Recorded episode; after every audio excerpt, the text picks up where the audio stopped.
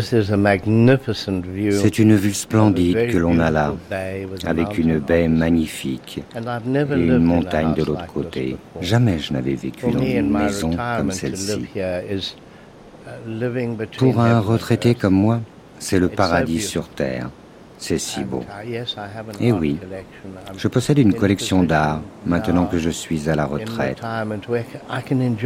Je peux vraiment apprécier l'art, mais ça ne m'empêche pas de me battre pour la liberté. D'ailleurs, pour moi et les artistes sud-africains que j'aide, l'art est l'essence même de la liberté.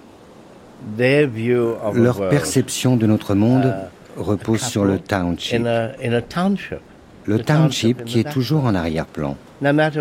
Quoi qu'il arrive, les townships sont toujours là, on ne peut pas les ignorer.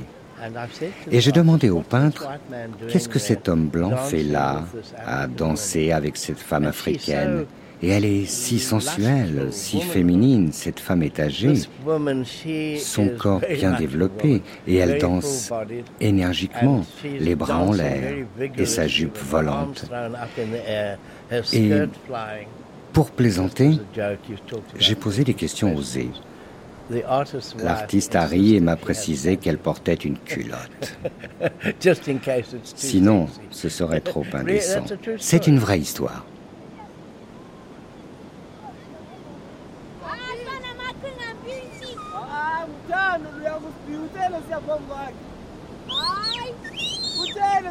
Comment sont régis les corps dans une société post-apartheid?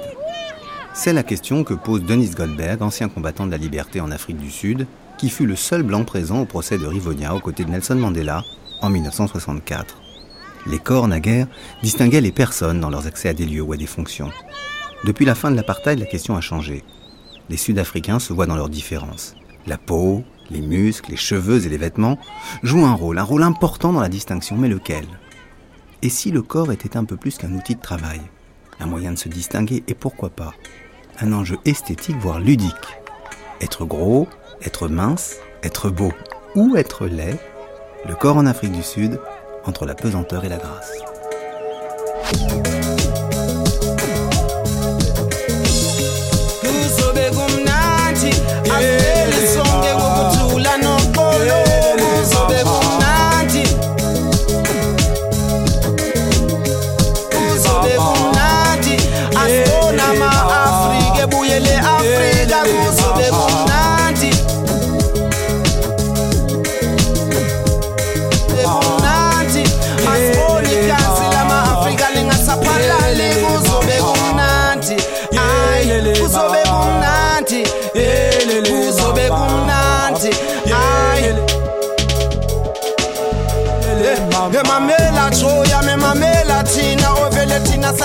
Jo esayazi ukuthi asingobantu kuwe ngoba wena unemali awufuna umamela mara sibayi-one wena msuthu wena mtswana asibayi-one wena nawe shangane sibayi-one xhosa mpedi nawe mzulu nobuvelaphi jikelele kuzobe kumnandi asibeli sonke ngokuthula noqolo kuzobe kumnandi asibona ama-afrika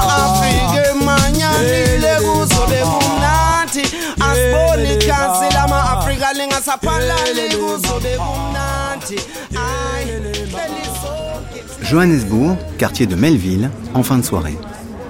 Bonsoir, moi euh, j'ai euh, euh, 25 ans.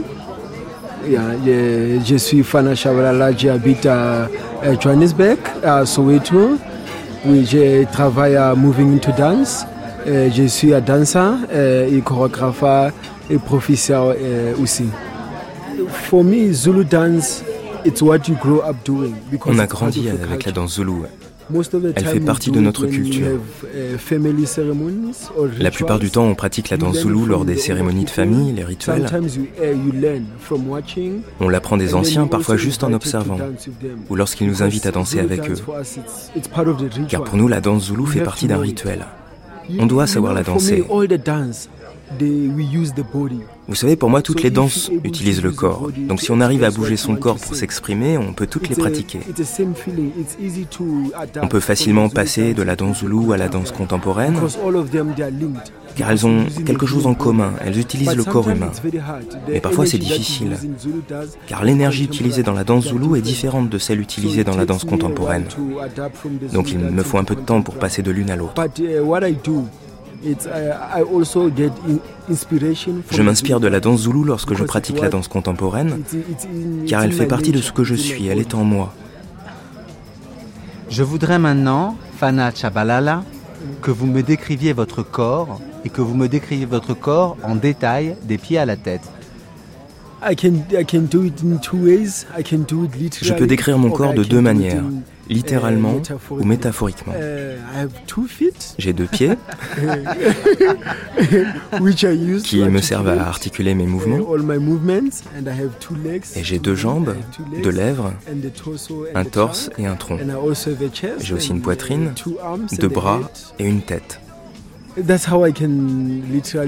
C'est la description littérale que je peux en faire. Maintenant, je peux vous décrire la manière d'utiliser mon corps. Mon corps me permet d'exprimer ce que je ne peux pas dire avec les mots. Donc j'utilise mes membres pour m'exprimer. J'utilise aussi mes expressions faciales uh, car elles peuvent exprimer l'humeur du moment. Les expressions faciales sont très importantes, tout comme les membres.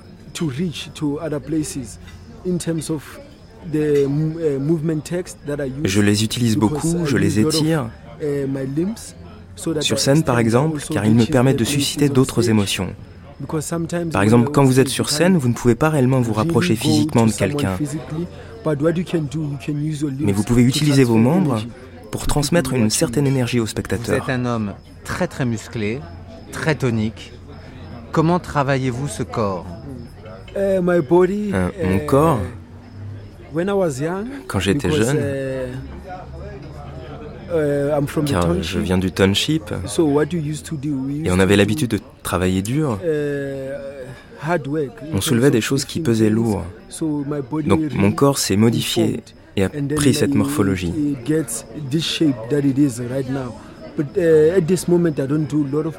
Actuellement, je ne fais pas beaucoup de pompes, car mon corps n'est pas naturel uh, et il est habitué à soulever des choses.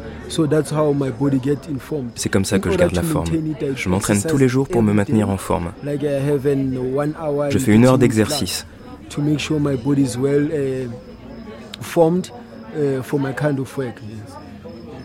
Dans cette Afrique du Sud-là, mm-hmm. vous êtes fier de votre corps oui, j'en suis très uh, fier. Car vous savez, aujourd'hui en Afrique du Sud, il existe un système de communauté où on est accepté pour qui on est. Donc je n'ai pas à avoir honte de mon corps. J'aime mon corps. C'est mon outil de travail. Et je n'en ai pas honte car c'est grâce à lui que je m'exprime.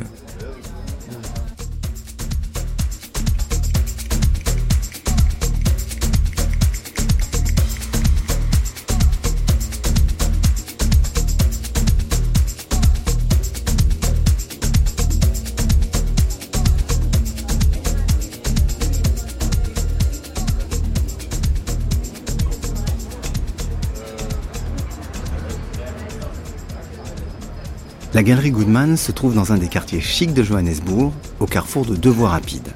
C'est un grand bâtiment moderne. Nous y retrouvons la veille de l'inauguration d'une grande exposition d'art contemporain, Gerhard Marx. C'est un des artistes majeurs de la jeune génération de peintres sud-africains. Il a notamment travaillé avec William Kentridge.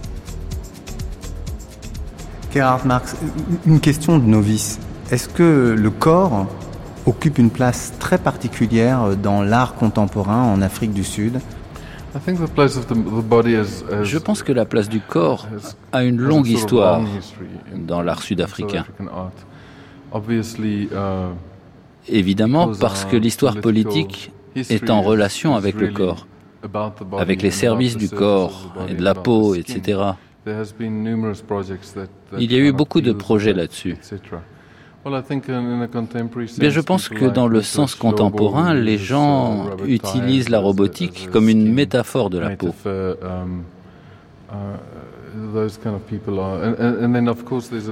Et bien sûr, il y a une forte tradition de la photographie qui représente le corps au sens littéral. Je pense qu'on est dans une uh, période intéressante. Et d'un côté, il y a peut-être une capitalisation du corps sur le même plan. Je suppose que la politique autour du corps est aussi devenue euh, un produit d'exportation. Et d'un autre côté, la place de l'individu est assez grande pour ne pas l'intégrer dans la politique, qui se trouve être un domaine en quelque sorte plus productif. C'est votre direction de travail oui, vous savez, le, um, berceau de l'humanité uh, est à une heure de Johannesburg, ce qui rend cette ville intéressante au-delà de l'organe politique qu'elle représente. Il y a aussi une histoire profonde du corps et de son évolution.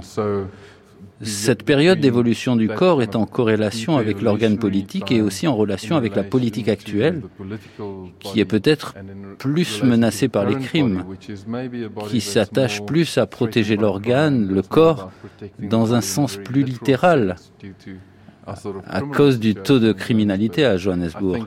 Il me semble que le corps a un sens plus profond à Johannesburg. Il renvoie à une sorte de fragilité. Et le travail que les gens font en est une preuve. La violence, l'insécurité, c'est des termes sur lesquels vous, vous travaillez? Dans mes travaux, ce qui m'intéresse, c'est la sécurité, dans la mesure où on rend les frontières plus sûres. Alors une grande partie de mon travail consiste en quelque sorte à dessiner en utilisant les frontières comme un contour, dans la mesure où les contours représentent des figures et des um, formes.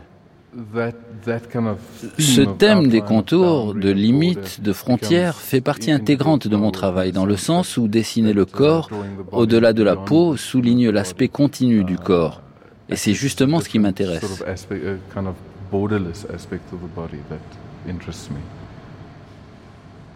On est devant euh, une de vos œuvres, Gerhard Marx. Euh, c'est un, carré euh, composé de, neuf pièces différentes qui représentent des éléments de, cartes, plutôt anciennes d'ailleurs, assez colorées sur un, fond noir. Quel est le, sens de cette œuvre et quel commentaire vous feriez de votre propre œuvre, Gerhard Marx? Ce tableau s'appelle Land's End. C'est une œuvre qui représente un crâne scientifique qui a été décapité pour montrer les cavités du cerveau. Um, C'est plutôt un objet d'étude. C'est un grand tableau qui a été réalisé en découpant des plans, des cartes géographiques. Autrement dit, on utilise des plans pour dessiner le contour du crâne. Donc rien n'est dessiné, tout vient des cartes géographiques. En fait, je découpe des cartes, puis j'assemble les morceaux pour créer l'œuvre. Pourquoi le, pourquoi le crâne? Pourquoi cette, cette, espèce de surimpression de crâne sur cette carte d'Afrique du Sud? En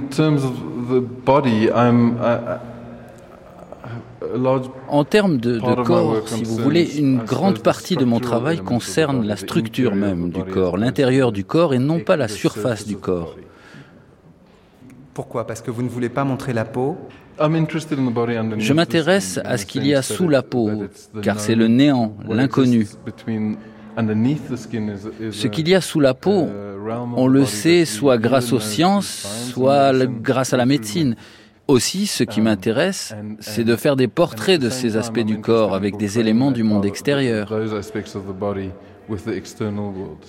pour que vous puissiez apporter vos connaissances sur le monde et voir ce que vous ne connaissez pas de l'intérieur du corps.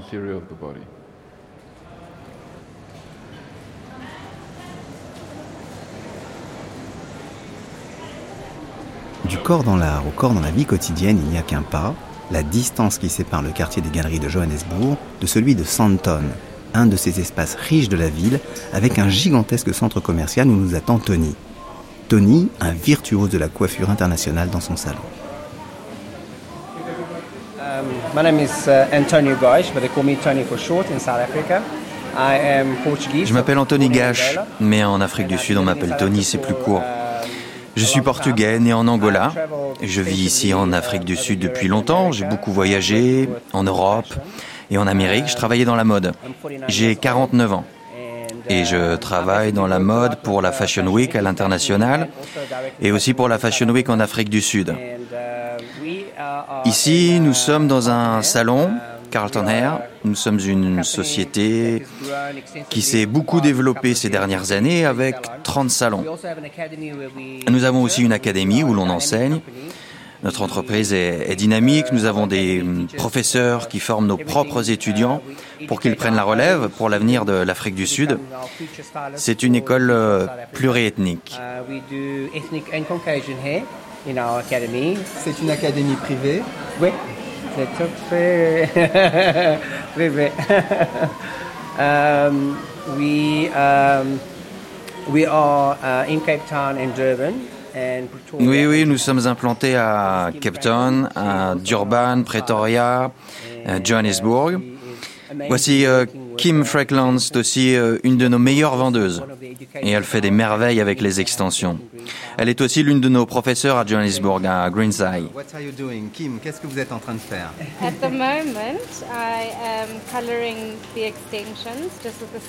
Là, je suis en train de teindre les extensions de la même couleur pour rendre le blond doré plus naturel.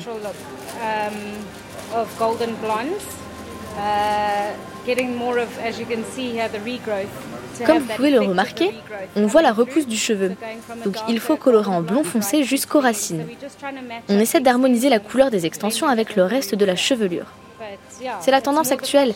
Les gens veulent un aspect plus naturel. Quelle couleur les gens préfèrent? Euh, euh, le blond doré, 90% de mes clientes sont blondes. Je pense que c'est aussi parce que moi-même je suis blonde. Ça aide. D'autres clientes qui viennent sont brunes. Qu'elles soient blondes ou brunes, elles se font poser des extensions. Il n'y a pas de couleur entre deux. Mais la tendance actuelle, c'est plutôt l'effet soleil. Pour le moment, les brunes sont moins à la mode. Correct. Correct. Yes. Uh, funky colors. We have like the pinks. Uh, we've also um, oh pardon Claude. Claude est français, pas français. Bonjour Claude. Très bien. Vous travaillez ici Claude? Oui, je travaille là. Depuis combien de temps vous travaillez chez Carlton euh, Air? euh, Chez Carlton Air, ça fait plus de trois, euh, ans maintenant. Et vous venez d'où? Je suis de Kinshasa, de la RDC. Du, Congo? Oui, du Congo. Et vous êtes venu en Afrique du Sud pour raisons professionnelles au départ? Au départ, c'était beaucoup, c'était plutôt pour des raisons politiques, mais avec le temps, je, je me suis, je me suis intégré et je suis professionnel coiffeur maintenant. Vous coiffez uniquement des hommes ou aussi des femmes? Non, je fais tout. Je fais les femmes, je fais les hommes, je fais toutes les races, tout, tout, type de cheveux. Alors justement, quelle est la clientèle du salon en termes racial, comme vous dites En termes racial, c'est beaucoup plus, euh, euh, c'est beaucoup plus blanc parce que, parce que le milieu exige. Voilà. Dans ces milieux, il y a beaucoup plus de blancs, alors euh, on a une clientèle beaucoup plus, plus blanche que, que noire. Quel milieu là-haut là où on se retrouve, ici à Santon. Ouais. C'est un quartier riche Ouais, ouais, ouais, ouais, ouais. ouais. je dirais oui. Par rapport aux autres milieux, là où les Noirs sont beaucoup plus euh, euh, majoritaires. Et euh, quel type de, de, couleur, quel type de, de, forme, de coupe de cheveux demandent les clientes ici? En tout cas, c'est un peu tout. Hein. C'est un peu tout. Il y a des gens qui sont un peu extravagantes. Il y a des gens qui sont un peu conservatrices. Donc on fait un peu tout. À Santon, on se retrouve avec, avec, avec des, gens qui demandent un peu tout, quoi, parce qu'il y a des gens qui sont, qui sont, qui sont locaux, il y a des ceux qui sont un peu internationaux, qui viennent d'ailleurs. Donc, on, fait tout. quoi. Qu'est-ce que, quel type de, de couleur et de coupe demande en, en, général, si on peut faire une espèce de moyenne, les clientes noires? Clientes noires, les clientes noires sont un peu plus euh, conservatives parce que, parce que euh, d'abord avec le cheveu noir, on a pas beaucoup de facilité à faire euh, différentes couleurs comme on fait avec des cheveux blancs. Pourquoi? Parce que la majorité des cheveux, disons des clientes blanches, ont d'abord le euh, les défrisages. Avec le défrisage, c'est un peu difficile pour nous de, faire beaucoup, beaucoup de couleurs. Donc on est un peu limité là-dessus. Mais de, temps à autre, on fait quand même des couleurs un peu douces, pas trop, pas trop extravagantes, pas trop, euh, trop dangereuses pour ne pas abîmer les cheveux. Donc c'est beaucoup plus de couleurs douces, pas trop claires, pas, pas, pas trop fortes là, des couleurs un peu douces. Vous voulez dire que les clientes noires demandent à avoir des cheveux éclaircis? Ils demandent, ils demandent, mais pas, pas, pas, pas jusqu'aux extrêmes parce qu'on parce qu'on doit considérer la condition des cheveux. Le plus le, plus le cheveu devient clair, il y, a de, il y a beaucoup plus de danger à, abîmer les cheveux. Donc on, garde cela en tête et puis, euh, et puis on fait en fonction des conditions de leurs cheveux. Est-ce que vous maquillez aussi des clientes noires? Personnellement, non, je ne fais pas les maquillages, mais nous avons Tony. Ouais, Tony je demande à Tony. Uh, our African clients, they want toutes nos clientes africaines veulent toujours être glamour, car si elles vont à des événements, à leur travail, elles veulent toutes toujours avoir l'air glamour. On leur fait une coiffure discrète avec des jolies couleurs sombres. Quelles couleurs précisément vous utilisez pour les, rendre sexy et glamour? Tout dépend de la teinte de la peau noire. Je ne peux pas vous dire quelles sont les couleurs spécifiques, parce que certaines clientes ont une peau très claire, et puis d'autres ont des peaux plus foncées, donc il faut faire attention au mélange. Il faut le bon mélange pour avoir le ton de base qui correspond à la peau de la cliente. Donc évidemment, euh, si elle va porter quelque chose d'extravagant ou alors euh, de classique, il faut regarder ce qu'elle porte pour créer quelque chose qui sera assorti avec le maquillage pour la rendre belle et glamour. Est-ce que vous avez des clientes noires qui vous demandent des cheveux blonds? Do you have black clients J'ai compris un peu français, parce que je parle un petit peu. Donc vous avez des clientes noires qui vous demandent des cheveux blonds Un peu de blanc, oui. Et, quelle, quelle, spécifique euh, couleur de peau ça nécessite um, For them, um, if they want a blonde, uh, we normally work with, si elles veulent euh, devenir blondes, alors on leur pose des extensions. Elles en portent beaucoup. Et puis si elle a le teint clair et mat, alors on pose des extensions blondes et châtain pour adoucir sa couleur de peau. Vous avez, euh, vous avez aussi dans ce salon de coiffure des clientes euh, indiennes. We do all type of Black, white, colored, Indian, blue, green and yellow. Nous nous occupons de tout le monde de toutes les origines, les noirs, les blancs, mat, indiennes, bleus, verts et jaunes, tout le monde est bienvenu.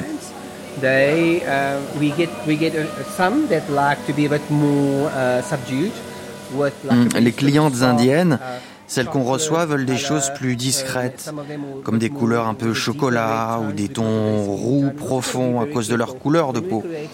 Il faut aussi être euh, très attentif lorsqu'on crée des couleurs pour des clientes indiennes parce qu'elles peuvent devenir très désagréables si vous leur faites quelque chose qui ne leur correspond pas. On a beaucoup de brunes, très belles, et on a aussi le type euh, morphé, comme Sébia là. Regarde-moi deux petites secondes. Vous voyez, on lui a fait un look blond sexy, car sa couleur de peau s'accorde bien avec ce blond euh, cendré. Vous trouverez aussi des femmes indiennes aux cheveux noirs, comme cette femme, avec un ton plus chaud, plus chocolat, qui s'harmonise avec sa couleur de peau. Car si vous lui faites une couleur claire ou un blond trop marqué, alors ça ne lui ira pas. Uh, go with the skin tone that she has. Otherwise, if you put something like very bright there or something too blonde, then she would look strange. So we try to always um, Donc au début de la consultation avec nos clientes, on essaie toujours de lui expliquer ce qu'on va essayer de faire pour elle pour que ça lui plaise et qu'elle soit contente du résultat final. Make sure that when the whole product is finished, that she's happy with it. Est-ce que c'est classique d'avoir une euh, fille d'origine indienne qui a des cheveux blancs?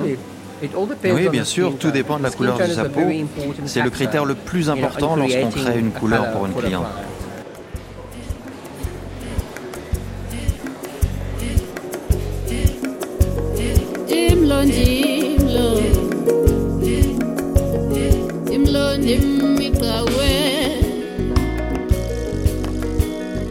ikawe.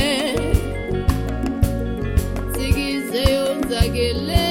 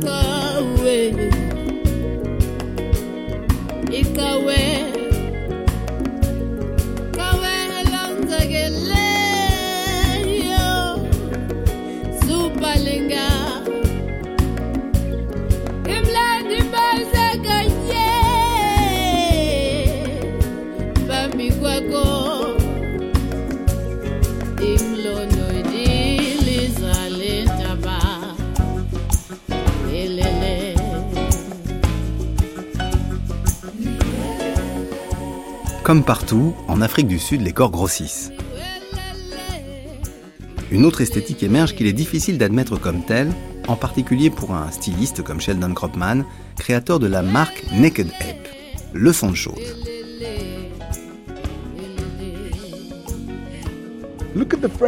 Regardez en France, vous êtes bien français, non?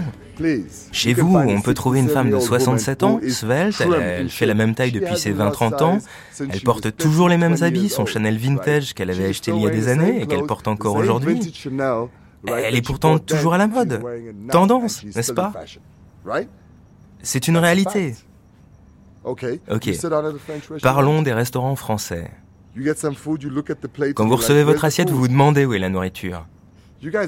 Vous, vous êtes raisonnable sur la nourriture, pas nous. Nous, on est plutôt ah de la nourriture, on en veut plus. L'assiette doit être grande comme ça. C'est un rapport malsain à la nourriture, comme les Américains. Il n'y a rien de mieux que le physique plantureux de la femme sud-africaine. Pas vrai? Je parle des Sud-Africaines en particulier, car elles ont des formes spécifiques sexy qui les rendent magnifiques. Elles ont une taille fine et euh, de belles hanches et belles fesses, n'est-ce pas? Donc ce physique en particulier, car si vous les regardez, oui, elles ont des ventres plats. Elle doit faire du 32 en taille au maximum, un taille 34 parce qu'elles prennent soin d'elle. Et comme je vous l'ai dit, tout est lié à la nourriture. Je ne vous dis pas qu'on s'est ramolli en tant que nation, mais je pense qu'on doit regarder au-delà de ce qui est la mode.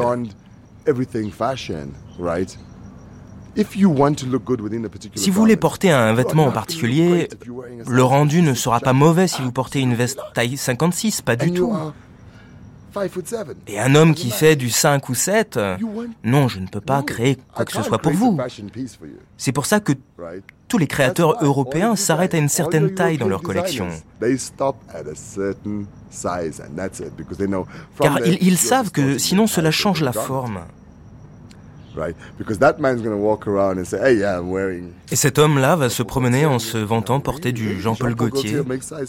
Et on lui demandera non sérieusement du Jean-Paul Gaultier? Jean-Paul Gaultier va jusqu'à la taille 50 Oh mon Dieu il faut savoir qu'il y a 10 tailles de différence entre les tailles européennes et les tailles en Afrique du Sud. Ici, une veste de costume en taille sud-africaine 40 équivaut à un 50 en taille européenne. Les femmes aux formes généreuses, il y en a en Italie, à Porto Rico, au Brésil aussi, en Afrique du Sud évidemment, mais elles sont différentes. Je parle de la différence entre les vraies femmes plantureuses et celles qui prétendent l'être, mais qui sont juste en surpoids. Être plantureuse, ça veut dire qu'on est en forme, saine, qu'on est athlétique. Bref, qu'on prend soin de son corps. Tu fais du sport régulièrement, pas besoin d'être accro au sport et médaillé d'or. Non, tu prends juste soin de toi. Tout ce qui entre dans notre corps doit en sortir de n'importe quelle manière. Et si ça ne sort pas, qu'est-ce qui se passe? ah, Vous savez, ça déforme le corps. Tout le monde n'est pas hyper mince, vous voyez ce que je veux dire, et certaines personnes sont plus grosses que d'autres, mais c'est dans les gènes. Mais être gros ne veut pas dire qu'on n'a pas de forme. Tout le monde peut avoir de belles formes, peu importe la taille qu'on fait, mais il faut prendre soin de soi, car si vous êtes gros, eh bien, vous êtes gros, et si vous êtes mince, c'est pareil. Les hommes noirs se plaignent toujours de ne pas avoir de courbe, même s'ils font du sport, ça ne change rien, ils n'ont pas de forme. C'est génétique.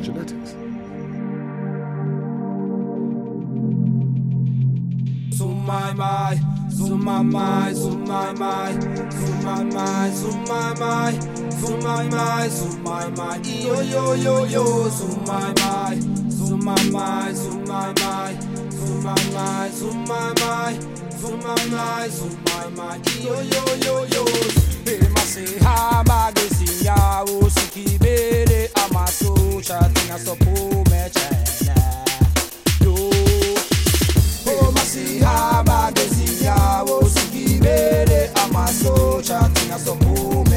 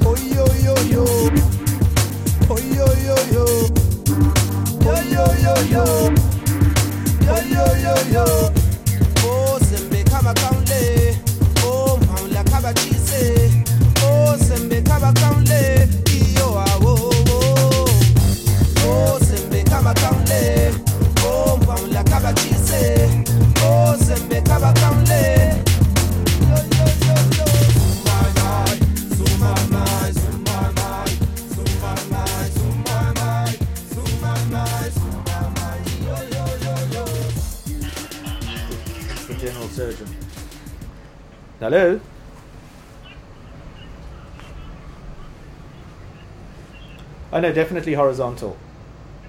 Okay, I'll see you in a bit. Cheers, bye. Uh, Okay, well they're doing fine because um, they're only just starting now. My name's Paul Skoll. I'm a South African private plastic Je m'appelle. Paul Skoll, je suis sud-africain et je suis chirurgien plasticien dans un cabinet privé. J'exerce à l'hôpital de la ville qui est privé et aussi dans un hôpital public, l'hôpital des enfants de la Croix-Rouge. J'ai 46 ans. Quel euh, type de chirurgie cosmétique vous faites euh, dans cet hôpital? Est-ce que vous pouvez nous décrire les, les opérations les plus courantes? Je fais beaucoup de chirurgie du sein, dont la plus courante est l'augmentation mammaire. Viennent ensuite les réductions mammaires et le lifting des seins. Um. Je pratique la rhinoplastie aussi et toutes les autres opérations esthétiques telles que l'abdominoplastie, la chirurgie des yeux, des oreilles, du menton. Um, Je suis renommé car je pratique aussi la do, chirurgie uh, génitale sur les genital femmes. surgery in women. Je pratique aussi I beaucoup do ces quite a lot opérations. Vous avez parlé de la chirurgie euh, cosmétique sur les poitrines, sur, sur les seins. Euh, Est-ce qu'on vous demande plus souvent de les augmenter ou de les réduire? Bigger. Bigger. Elle demande surtout de les augmenter. Um, Généralement, on peut les classer en deux catégories. D'un côté, les femmes très jeunes qui n'ont jamais eu d'enfants et qui ne sont pas satisfaites de la who taille de had leur poitrine. De l'autre, uh, les uh, femmes qui ont eu des enfants et qui pregnancy and voient en la chirurgie un remède contre um, les changements causés par les grossesses et l'allaitement. Depuis que j'exerce, la patiente la plus âgée sur laquelle j'ai pratiqué une augmentation mammaire avait 72 ans. Ces, ces femmes qui, euh, qui viennent vous voir, ce sont des patientes sud-africaines, ce sont des patientes étrangères, et accessoirement, est-ce que euh, ce sont des patientes blanches ou est-ce que ce sont des patientes noires? Both and all would be the short answer. I have patients from South Africa and patients from abroad. Les deux. Les deux, j'ai de tout. Je reçois des patientes sud-africaines et des patientes étrangères. Les patientes blanches demandent proportionnellement plus d'augmentation mammaire que les patientes noires. Aussi, j'ai beaucoup de uh, from patientes africaines qui viennent plus du nord, d'Angola, de Tanzanie du Ghana, et qui demandent des augmentations mammaires. C'est un large spectre de l'Afrique. Il y a aussi celles qui viennent de l'étranger. C'est un mélange. Mais j'opère plus de patientes sud-africaines que de patientes étrangères. Alors, ces patientes qui euh, demandent une augmentation de poitrine, vous disiez que c'était plutôt des, des femmes minces. C'est le cas aussi, par exemple, pour les femmes noires? Yes. Yes. Generally speaking, the breast is largely composed of fat oui. to begin with. Pour commencer, je dirais simplement que la poitrine est constituée de graisse et c'est plutôt improbable de trouver des femmes enrobées avec une petite poitrine. Généralement, ça va de pair, car c'est proportionnel à la graisse du corps.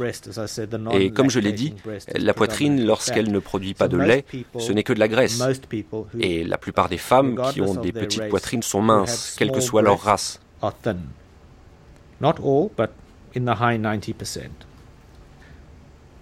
Les patients qui viennent vous voir, vous avez l'impression que leur euh, idéal corporel a évolué dans une direction précise Et est-ce que vous pourriez la qualifier éventuellement?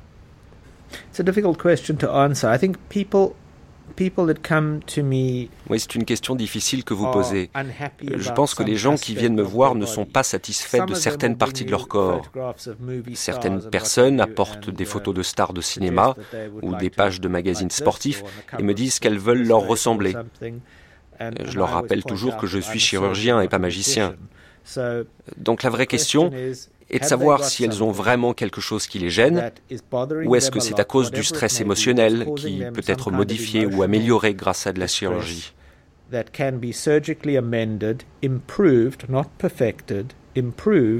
Je dis bien amélioré, et ce qui les décomplexera. Il faut que les patientes aient des attentes raisonnables quant au résultat. Si oui, on peut pratiquer l'opération. La psychologie a une part importante dans la chirurgie esthétique. En réalité, c'est une opération pour l'esprit. On change le corps pour apaiser l'esprit. Mais si l'esprit est un problème trop lourd, alors la chirurgie ne changera rien, n'apportera pas de solution. Donc, lors de la consultation, on doit savoir si le patient a choisi le chirurgien qui l'opérera ou s'il veut voir d'autres chirurgiens. Pour moi, le but de la consultation est de savoir si je veux opérer ce patient. En 10 ans, vous avez dû opérer à peu près 2 ou 3 000 patients. Est-ce que, malgré la dimension et l'attention particulière que vous portez à chacun d'entre eux, vous avez vu une évolution des demandes? Et est-ce qu'en discutant avec vos collègues, vous n'avez pas l'impression que certains standards évoluent? If you ask me, are there trends? There different trends? Are people demanding something different now than they did, say, 10 years ago? Not really, no. Si vous demandez s'il y a des tendances, ce que les gens demandent plus souvent, si les gens ont des envies différentes d'il y a dix ans, non, pas vraiment. La chirurgie plastique est un domaine en constante évolution. Donc les techniques ont peut-être évolué, mais les patients ne viennent pas parce que les techniques changent, mais parce qu'ils ont un problème spécifique. La manière dont on gérait ce problème il y a dix ans est différente de celle que l'on applique aujourd'hui. Mais l'origine des demandes est toujours la même. Je ne pense pas connaître des tendances spécifiques à 2012 qui n'étaient pas en 2000. En gros, si je vous écoute, vous avez l'air de dire qu'il n'y a aucune différence entre ce que pouvait être une esthétique du corps à l'époque de l'apartheid et ce que peut être une esthétique du corps aujourd'hui. Ça veut dire que dans votre esprit, il n'y a pas euh, au fond l'émergence d'une sorte de, euh, beauté sud-africaine qui, qui transcenderait les, anciennes divisions. Now, it's an interesting question, but I, I don't think that oui, c'est une question intéressante, mais je ne pense pas qu'elle soit fondée en réalité. Um, si vous regardez l'Afrique du Sud comme une société multiculturelle, il y a beaucoup de groupes ethniques qui la composent. Vous savez, l'Afrique du Sud est une société très hétérogène, ce um, n'est pas la Finlande. Et même par rapport à d'autres sociétés hétérogènes, l'apartheid n'a pas changé la manière dont les gens voient leur corps. Je veux dire, si vous regardez um, l'évolution des tendances et des femmes depuis 1920, les gens étaient plus Depuis Rubens, par exemple, ils étaient plus ronds, plus enrobés, et ils sont passés à une mode plus mince, plus svelte. Um, Ce sont des tendances qu'on voit et que l'on peut suivre. Les femmes plantureuses semblent en meilleure santé. Uh, uh, Mais il n'y a pas une mode d'avant apartheid et une autre d'après apartheid, une mode que tout le monde voudrait suivre. C'est une société hétérogène commune, donc hétérogène et pas homogène. Les gens veulent des choses différentes, ce sont des individus différents dans le même melting pot. Um, Je ne pense pas qu'on puisse avoir une forme de beauté générique appliquée à l'Afrique du Sud. Il y a trop de mixité pour cela. Ce que vous venez de dire, ça vaut aussi pour la peau there's black and there's white and there's oriental and there's Indian and there is il y a des noirs, il y a des blancs, des orientaux, des indiens et il y a des gens qui ont des origines par leurs ancêtres. Je ne pense pas que tout le monde veuille être blanc ou tout le monde veuille être noir. Encore une fois, c'est plus philosophique que ça. Plutôt que d'opposer le blanc au noir, est-ce que je reçois des patients noirs qui me demandent si je peux les rendre blancs? Non. Ça n'arrive pas. Inversement, je n'ai pas de patients blancs qui veulent devenir noirs. Ce n'est pas quelque chose auquel je suis habitué. La société sud-africaine est métissée. Et avant ou pendant l'apartheid, c'était toujours une société métissée. Elle a juste été forcée à se diviser. Donc maintenant que les barrières sont tombées, l'individu unique sud-africain n'existe pas. C'est un mélange de différentes personnes. It's, it's a melting pot of different people. I am too sexy. I am too sexy.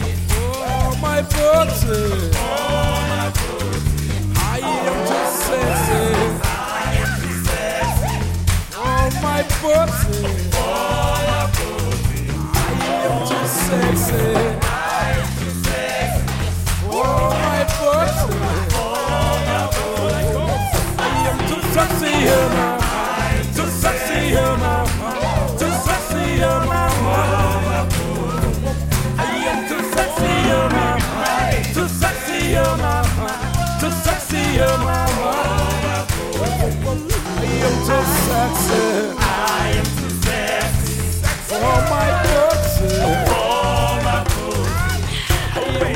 success.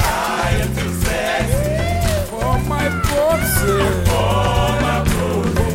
I am too sexy, oh mama. Too sexy. Too sexy, oh mama. Oh, I am too sexy. Oh,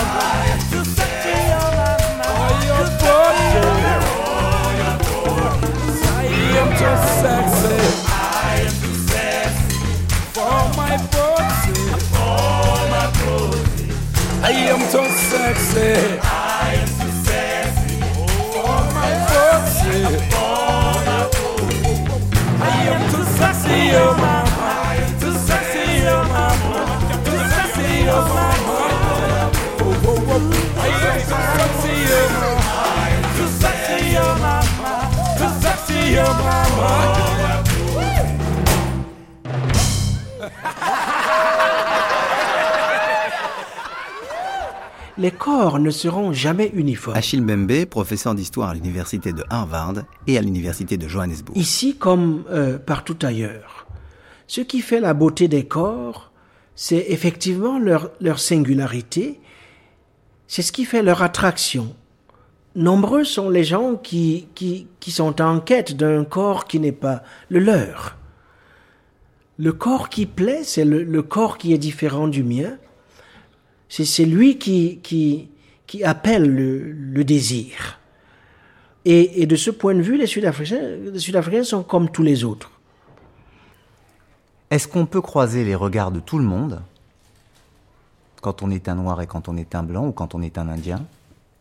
Est-ce qu'on peut regarder les corps de tout le monde quand on est un blanc, quand on est un noir, quand on est un indien, y compris pour euh, admirer une beauté mais tout, tout dépend de, la, la, classe sociale à laquelle on appartient. Bon, moi, je, moi, moi j'appartiens à la classe moyenne ici. les gens se regardent, effectivement. Au fond, bon, dans mon, je vais vous donner un exemple. Dans mon université, à, l'université du Witwatersrand à Johannesburg, euh, au cours des cinq dernières années, on s'est rendu compte du fait que, au fond, les modèles de beauté parmi les étudiants blancs étaient en train de se transformer. Euh, l'université compte à peu près 56% d'étudiants noirs. Le reste, c'est des, des, des, blancs, des métis, des indiens, et ainsi de suite. Parmi les noirs sud-africains, une belle femme, c'est une femme potelée, euh, une femme euh, euh, qui a une poitrine forte, et ainsi de suite. Chez, les, chez les blancs, c'est autre chose. C'est des, des, femmes minces, si on connaît l'histoire. Euh, ce qui se passe, c'est que lors des concours de Miss à l'université, euh, on se rend compte que les, jeunes blancs votent de plus en plus pour euh, les modèles de beauté noirs. On a constaté un accroissement des, des relations interraciales entre jeunes blancs et jeunes noirs, par exemple. Et d'ailleurs, la dernière controverse en Afrique du Sud portait sur une affiche électorale euh, faite par le, parti d'opposition qui présentait effectivement un, jeune garçon blanc et une femme noire en train de s'embrasser. Et donc, euh, les choses sont en train de changer euh, en profondeur, même s'il il reste beaucoup de tabous. Quelle a été la nature de cette controverse à Chilbembe Eh bien, certains, les classes les plus réactionnaires, évidemment, euh, elles ne l'ont pas dit directement, mais, mais elles pensaient que euh, c'est des choses qu'il fallait pas montrer, euh, que ça euh, appelait à, des relations sexuelles libres. disons que il y a eu une controverse, mais la fiche indique qu'il y a quelque chose qui est en train de se passer. On a de la peine à, lui donner un nom, à y mettre le doigt, mais je vous assure que pour ceux d'entre nous qui travaillons avec les jeunes, les choses sont nettement différentes de ce qu'elles étaient il y a 10 ou 15 ans. Est-ce que vous avez le sentiment que la barrière des corps, c'est aussi la barrière des sports? Euh, On a tous le souvenir du film de, Clint Eastwood, Invictus, euh, avec l'idée qu'il faut faire aimer l'équipe de rugby euh, comme une, équipe interracial, j'aime pas tellement utiliser ce mot euh, étant français.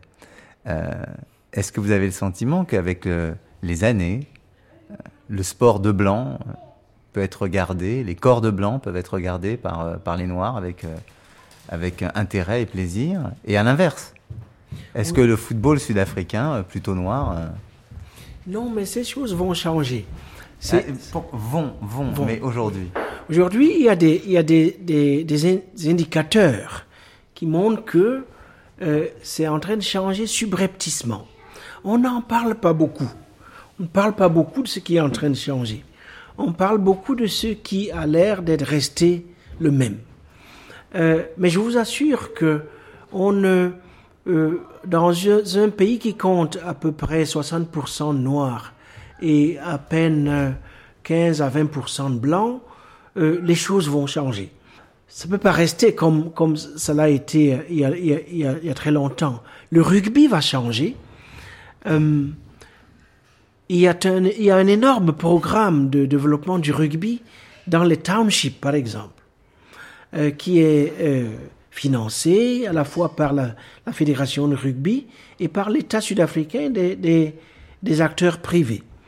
Euh, même chose pour le foot depuis la Coupe du Monde de 2010, le nombre de jeunes blancs qui euh, euh, jouent au foot aujourd'hui a largement augmenté. Ce pays va devenir un, pays métissé. et il va se reconnaître de plus en plus comme un pays métissé, je dirais, dans les 10-15 ans qui viennent.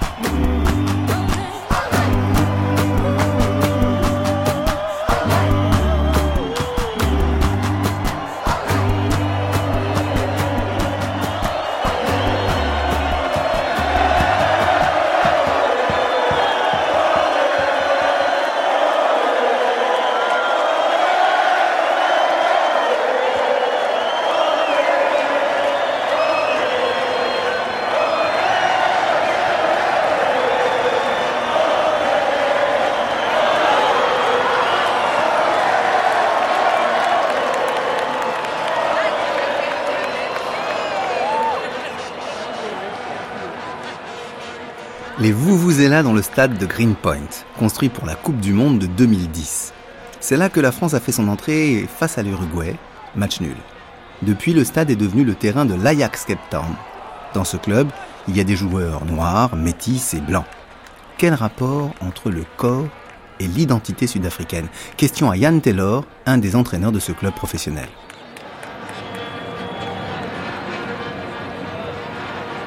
It's always been a sport for the masses, but uh, if you go to any amateur club, I'm speaking specifically in Cape Town, uh, it's it's very popular amongst the white kids. Um, Ça a toujours été un sport de masse, mais si vous allez dans n'importe quel autre club amateur, particulièrement à Cape Town, c'est très populaire chez les enfants blancs, surtout avec la Coupe du Monde en 2010. C'est en train d'imploser.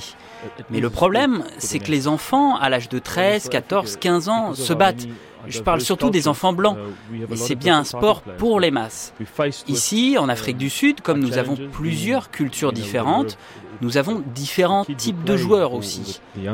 Nous devons faire face à un challenge. La plupart des enfants viennent de familles pauvres. C'est notre défi lorsqu'il s'agit de la partie physique et technique du jeu. Les entraîneurs les encouragent à une nouvelle structure du football. Ajax a le privilège d'être l'un des meilleurs clubs. Et donc on couvre tous les secteurs du développement. En Afrique du Sud, vous trouverez de très bons joueurs, très talentueux, et ce talent est développé par les enfants. Dans les townships, dans les rues, ces enfants développent des talents naturels. Ils n'ont jamais été entraînés. Si vous regardez la moyenne des enfants, ils sont petits, et je pense que c'est lié à l'alimentation, aux besoins essentiels dont ils manquent.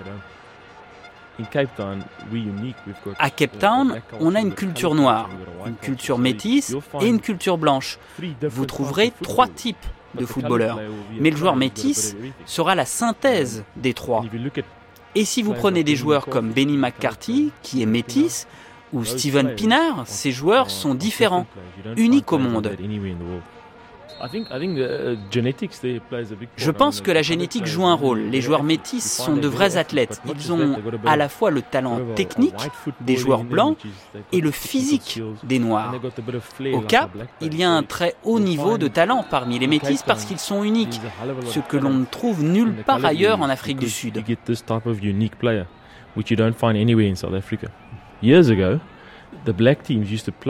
Il y a des années, l'équipe noire jouait pour le peuple. Ils avaient l'habitude de jouer en défensive et en latéral, pas assez en attaque. C'est pour cela que l'Ajax Cape Town a autant de succès. Nous avons réussi à produire des joueurs qui jouent en pro, y compris en Europe, à cause du style européen qu'ils essaient d'appliquer. Le style direct, jouer vers l'avant dès que possible. Ces techniques sont très bien enseignées, donc nous avons des joueurs différents, mais avec l'arrivée des cultures étrangères, ça va changer progressivement.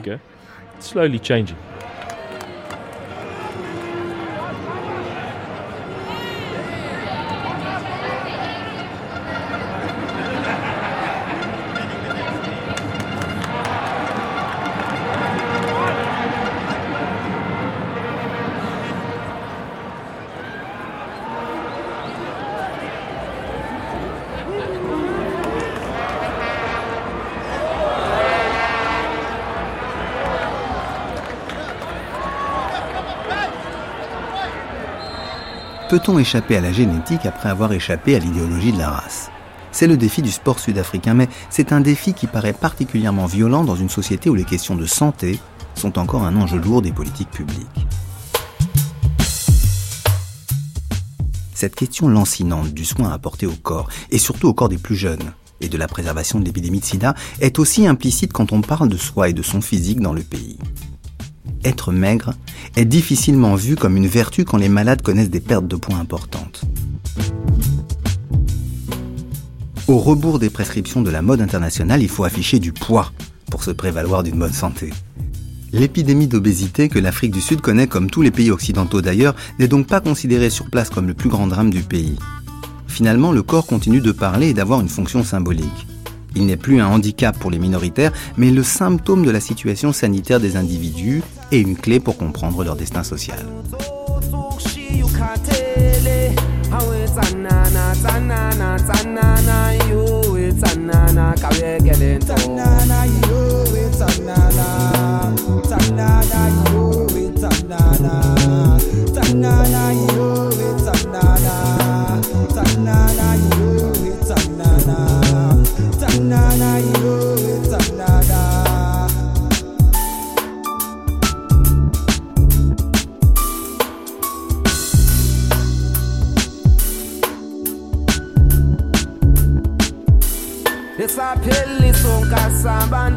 Nguthanana sapheliso nkasabantwana nguthanana ay thanana ubovuka uphangele ngoba le nyuki yasetyenzelwa. Ay tsanana motidizi span ay tsanana motidizi span tsanana koyeke lento tsanana koyeke lento tsanana koyeke lento Tanana Pagakaneto Tanana Pagakaneto